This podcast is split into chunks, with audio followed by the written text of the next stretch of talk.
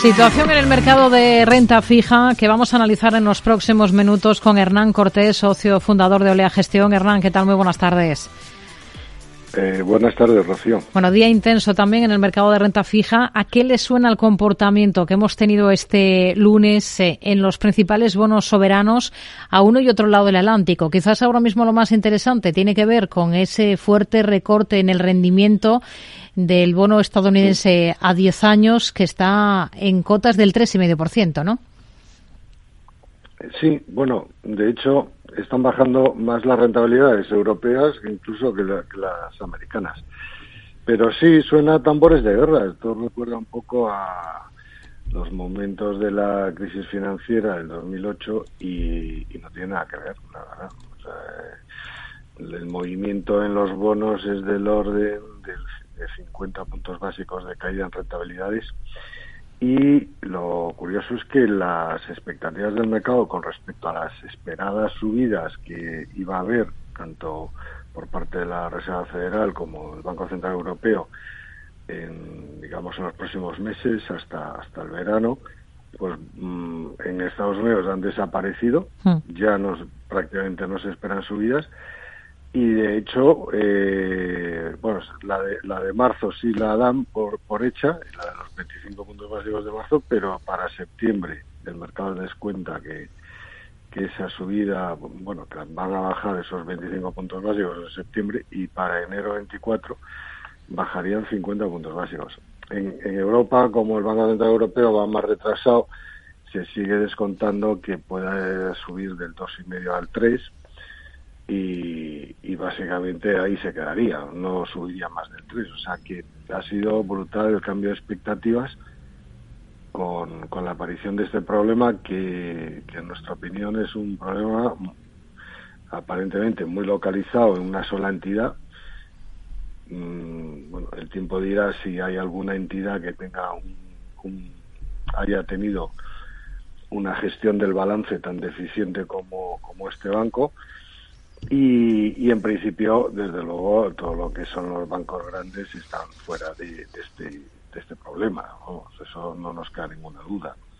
Hoy, por ejemplo, desde la agencia Moody's se han asegurado que no es probable que las entidades europeas se registren pérdidas en sus carteras de bonos tras este caso del Silicon Valley Bank. Ustedes eh, muestran esta confianza, ¿no? Están tranquilos, pese a esos movimientos que hemos visto.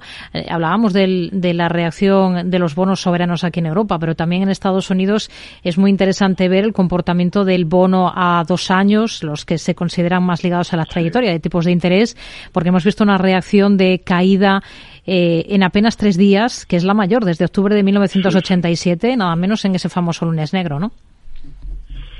Sí, sí, ha caído en, bueno, estaba más o menos al 5% el miércoles pasado y, y está ahora pues a un 4,15, o sea, 85 puntos básicos.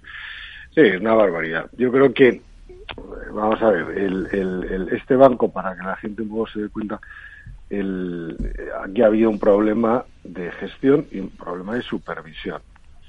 Eh, problema de supervisión en gran parte porque el, en Estados Unidos, bueno, también en Europa pasa, pero en el, concreto, en el caso concreto de Estados Unidos, aquellos bancos con un balance inferior a 250 mil millones de dólares eh, pasan a no ser considerados críticos, los sistémicos, y entonces el nivel de supervisión es más ligero. O sea, los famosos stress test que sufren todos los bancos americanos los sufren todos aquellos que tienen un balance por encima de eh, 250 mil millones, que básicamente son los 15, los 15 más grandes.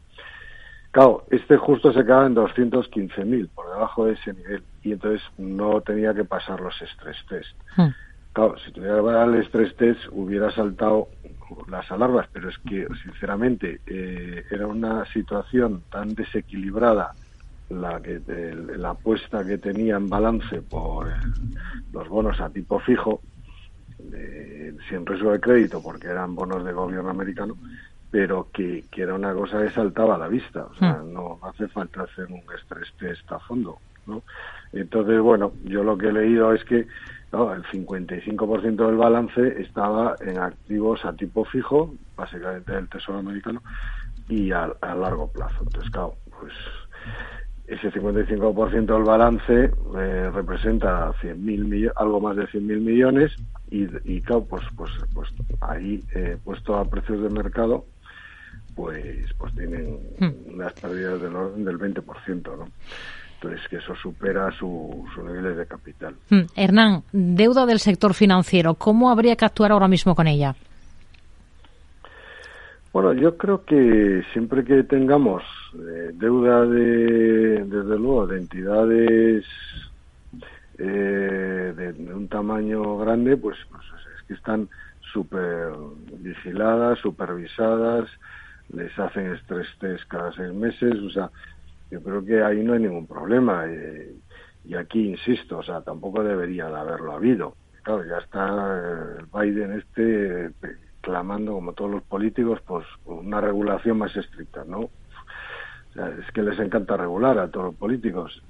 Si lo que se trata es de hacer una gestión correcta y siempre habrá alguien que haga una gestión incorrecta y siempre habrá fallos en la supervisión, porque, sí, porque hay personas detrás hmm. y no he supervisado bien, pero que eso, no sé, vamos, mucho me sorprendería que aparecieran muchísimos más bancos. Es cierto que hay un hay algún banco regional que hoy está sufriendo fuertemente en bolsa, el First eh, Republic, no sé qué, banco pequeño, y bueno, pues, pues a lo mejor aparece algún otro, pues puede ser, pero en principio todos aquellos bancos grandes, eh, sistémicos y bien supervisados, o sea, no, no, no, debería haber ningún problema. Nos quedamos con ello, en este mensaje de, de tranquilidad. Hernán Cortés, socio fundador de Olea Gestión. Gracias, muy buenas tardes. Gracias. Adiós.